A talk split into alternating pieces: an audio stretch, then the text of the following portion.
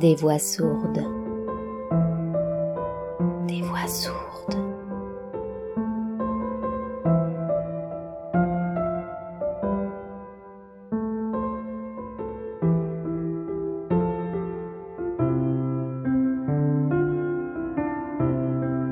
Il était une fois truisme. Je sais à quel point cette histoire pourra semer de troubles et d'angoisse, à quel point elle perturbera de gens. Je me doute que l'éditeur qui acceptera de prendre en charge ce manuscrit s'exposera à d'infinis ennuis. La prison ne lui sera sans doute pas épargnée, et je tiens à lui demander tout de suite pardon pour le dérangement. Mais il faut que j'écrive ce livre sans plus tarder, parce que si on me retrouve dans l'état où je suis maintenant, personne ne voudra ni m'écouter ni me croire. Or, tenir un stylo me donne de terribles crampes. Je manque aussi de lumière, je suis obligé de m'arrêter quand la nuit tombe et j'écris très, très lentement. Je ne vous parle pas de la difficulté pour trouver ce cahier, ni de la boue qui salit tout, qui dilue l'encre à peine sèche. J'espère que l'éditeur qui aura la patience de déchiffrer cette écriture de cochon voudra bien prendre en considération les efforts terribles que je fais pour écrire le plus lisiblement possible. L'action même de me souvenir m'est très difficile.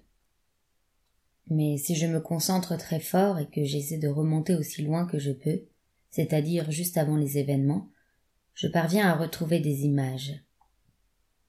Il faut avouer que la nouvelle vie que je mène, les repas frugaux dont je me contente, ce logement rustique qui me convient tout à fait et cette étonnante aptitude à supporter le froid que je découvre à mesure que l'hiver avance, tout ceci ne me fait pas regretter les aspects les plus pénibles de ma vie d'avant.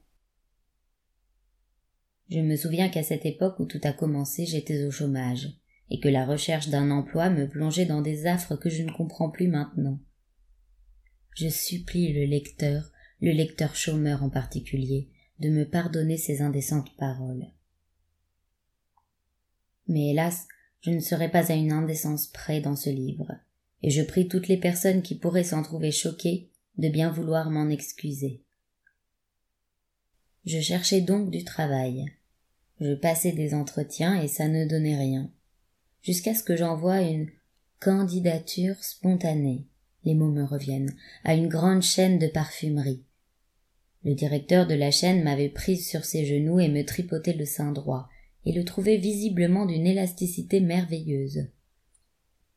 À cette époque-là de ma vie, les hommes s'étaient tous mis à me trouver d'une élasticité merveilleuse. J'avais pris un peu de poids, peut-être deux kilos, car je m'étais mise à avoir constamment faim.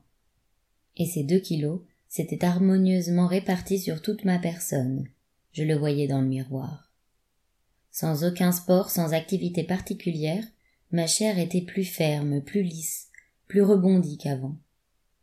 Je vois bien aujourd'hui que cette prise de poids et cette formidable qualité de ma chair ont sans doute été les tout premiers symptômes. Le directeur de la chaîne tenait mon sein droit dans une main, le contrat dans l'autre main. Je sentais mon sein qui palpitait. C'était l'émotion de voir ce contrat si près d'être signé, mais c'était aussi cet aspect, comment dire, pneumatique de ma chair. Le directeur de la chaîne me disait que dans la parfumerie, l'essentiel est d'être toujours belle et soignée, et que j'apprécierais sans doute la coupe très étroite des blouses de travail, que cela m'irait très bien. Ses doigts étaient descendus un peu plus bas et déboutonnaient ce qu'il y avait à déboutonner. Et pour cela, le directeur de la chaîne avait été bien obligé de poser le contrat sur son bureau. Je lisais et relisais le contrat par-dessus son épaule. Un mi-temps payé presque la moitié du SMIC. Cela allait me permettre de participer au loyer, de m'acheter une robe ou deux, et dans le contrat il était précisé qu'au moment du déstockage annuel j'aurais droit à des produits de beauté les plus grandes marques deviendraient à ma portée les parfums les plus chers. Le directeur de la parfumerie m'avait fait mettre à genoux devant lui et, pendant que je m'acquittais de ma besogne, je songeais à ces produits de beauté, à comme j'allais sentir bon, à comme j'aurais le teint reposé. Sans doute plairais-je encore plus à Honoré. J'avais rencontré Honoré le matin où, pour le cinquième printemps consécutif, j'avais voulu sortir du placard mon vieux maillot de bain. C'est là, en l'essayant que je m'étais aperçu que mes cuisses étaient devenues roses et fermes, musclées et rondes en même temps. Manger me profitait. Alors je m'étais offert un après-midi à l'Aqualand. Il pleuvait dehors, mais à l'Aqualand il fait toujours beau et chaud.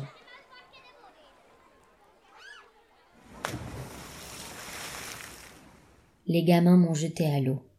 J'ai failli me noyer. Ils étaient une bonne demi-douzaine, le maillot n'y a plus du tout résisté. Quand ils en ont eu assez de moi, je les ai suppliés de me rapporter ma robe. Ou une serviette au moins. Mais pensez-vous, il n'y a plus d'enfants. Ils m'ont laissé là, dans l'eau. Je n'en pouvais plus. L'aqualande fermait ses portes et moi je restais là, toute nue comme une idiote.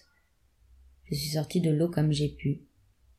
À ce moment-là, j'ai vu arriver des gendarmes et je me suis dit que c'était la fin, que pour la première fois de ma vie, moi qui avais toujours mené une existence honnête, on allait m'emmener au poste. Je me suis mise à pleurer. Mais les gendarmes ne venaient pas pour moi.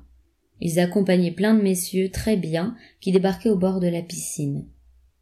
Et pourtant l'aqualande était fermée maintenant. Les négresses en string mettaient des colliers de fleurs autour du cou des messieurs.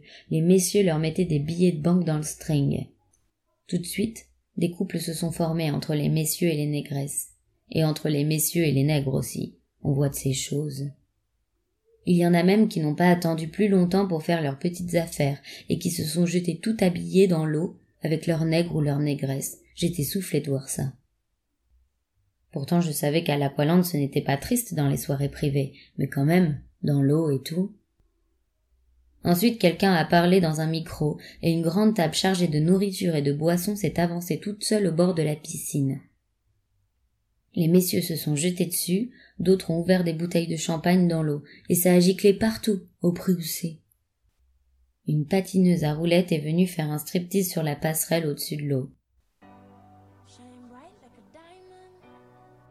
Moi je tremblais d'être découverte, surtout que tous ces messieurs commençaient à être sérieusement ivres, et je le savais avec Honoré, l'alcool dénature complètement les gens.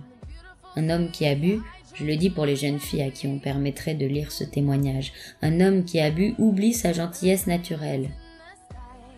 Sans doute que le mieux pour les jeunes filles de maintenant, je me permets d'énoncer cet avis après tout ce que j'ai vécu, c'est de trouver un bon mari qui ne boit pas, parce que la vie est dure et une femme ça ne travaille pas comme un homme. Et puis, ce n'est pas les hommes qui vont s'occuper des enfants. Et tous les gouvernements le disent, il n'y a pas assez d'enfants. La patineuse à roulettes a fini son numéro en grimpant toute nue à un palmier pour déployer une immense affiche. Et là, tout le monde a applaudi.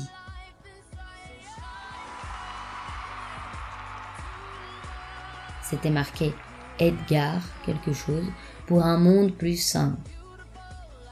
J'ai essayé d'écouter le discours qui a suivi, mais j'ai toujours eu du mal à me concentrer sur ces affaires-là. C'est parce que je n'ai pas fait tellement d'études. Ce que j'ai compris, c'est que le monsieur disait que tout irait mieux, qu'on était dans une période de mutation très sale, mais qu'avec lui on s'en sortirait. J'ai appris qu'il allait y avoir des élections. Edgar, il avait l'air très gentil.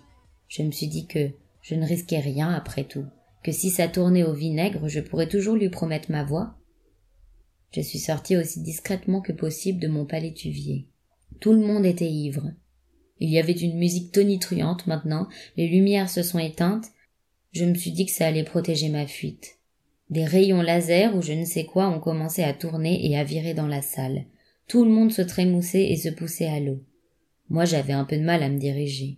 Je suis tombée en plein dans les pattes d'un type qui n'était pas ivre.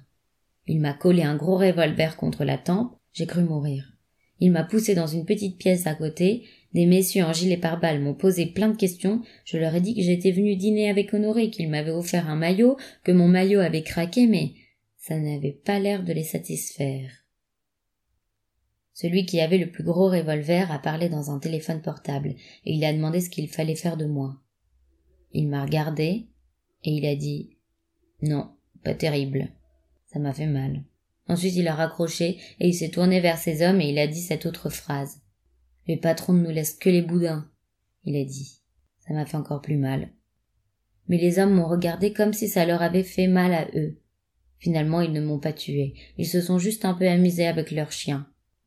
Et puis, ils ont eu l'air comme qui dirait écœurés, et ils nous ont arrêtés juste au meilleur moment. Un des hommes a tiré son revolver et il a dit Il faut abattre cette chienne. Moi je n'avais vu que des mâles. C'est maintenant que je comprends le sens de cette phrase. À ce moment-là, un monsieur en costume est entré, il a demandé ce qui se passait ici, et il m'a relevé assez galamment. Les hommes en gilet pare-balles n'ont rien dit, et l'autre excité a rangé son arme. Le monsieur a dit qu'il avait entendu des cris comme un cochon qu'on égorge. Il m'a regardé avec une espèce de pitié. Il m'a emmené et il m'a offert un verre de rhum. Ça se voyait qu'il réfléchissait en me regardant. Il m'a demandé comment je me sentais et tout. Et puis, il m'a jeté une serviette pour me débarbouiller et il a demandé à une négresse d'aller me chercher une robe. Imaginez un peu, deux robes neuves le même jour. Et jolies encore. Le monsieur a appelé quelqu'un sur son téléphone portable, et j'ai vu arriver, vous ne me croirez pas, une de mes anciennes copines vendeuses. Elle n'a rien dit en me voyant, mais ça crevait les yeux qu'elle se demandait ce qu'on pouvait bien me trouver. Et pourquoi c'était moi qui étais là et pas elle à ma place? Elle m'a coiffé en me tirant les cheveux, elle a dit qu'on ne pouvait rien en faire. Le monsieur a dit que ce n'était pas grave. Plus elle aura l'air pecno, mieux ce sera, il a dit. Je n'ai pas osé protester. La vendeuse m'a maquillée. Elle a comme qui dirait accentué le côté rouge fermière de mes joues. Je voyais bien qu'elle le faisait exprès. Je m'y connaissais maintenant en maquillage. Je n'avais qu'une peur, que le sérum de la dermatologue ne fasse pas effet assez longtemps. Le monsieur a renvoyé la vendeuse, et il m'a fait monter avec lui dans un bureau où il y avait monsieur Edgar et deux autres monsieur très bien plus deux ou trois filles. J'ai trouvé la perle, a dit le monsieur d'un air triomphant. Alors Edgar et les deux messieurs m'ont regardé d'un air extasié. Ça m'a fait du bien au moral, je ne vous dis que ça. Ils m'ont pincé de partout, ils m'ont regardé le blanc de l'œil et des dents, ils m'ont fait tourner sur moi-même, sourire, et ils ont renvoyé les autres filles. Je me voyais déjà faire une grande carrière dans le cinéma, eh bien je n'étais pas très loin de la vérité. Figurez-vous que deux minutes plus tard, il y avait un photographe avec un polaroid qui se déchaînait sur moi. Ensuite, les messieurs ne se sont plus du tout occupés de moi. Ils étaient tous les trois penchés sur les photos. Moi, je poireautais. Je me demandais ce qu'ils pouvaient bien me trouver. Pour un monde plus sain, s'est mis à brailler un des messieurs, et ils se sont tous mis à rire très fort. J'ai cru qu'ils se moquaient de moi. Le photographe m'a emmené chez lui. Toute la nuit, il a fallu que je pose pour ses photos. Et vas-y que je te change la lumière, et vas-y que je te repoule le museau toutes ces émotions, je trouvais que j'avais eu mon compte pour la journée. Je bâillais, et le photographe m'injuriait. Il fallait que je sourie et que je me tienne de telle et telle façon. Je vous demande un peu. Le photographe m'a mise dehors en me fourrant une liasse de billets dans la main. J'ai trouvé ça correct. Tout ce que je regrettais, c'est de n'avoir pas vu la fin de la fête à l'Aqualand.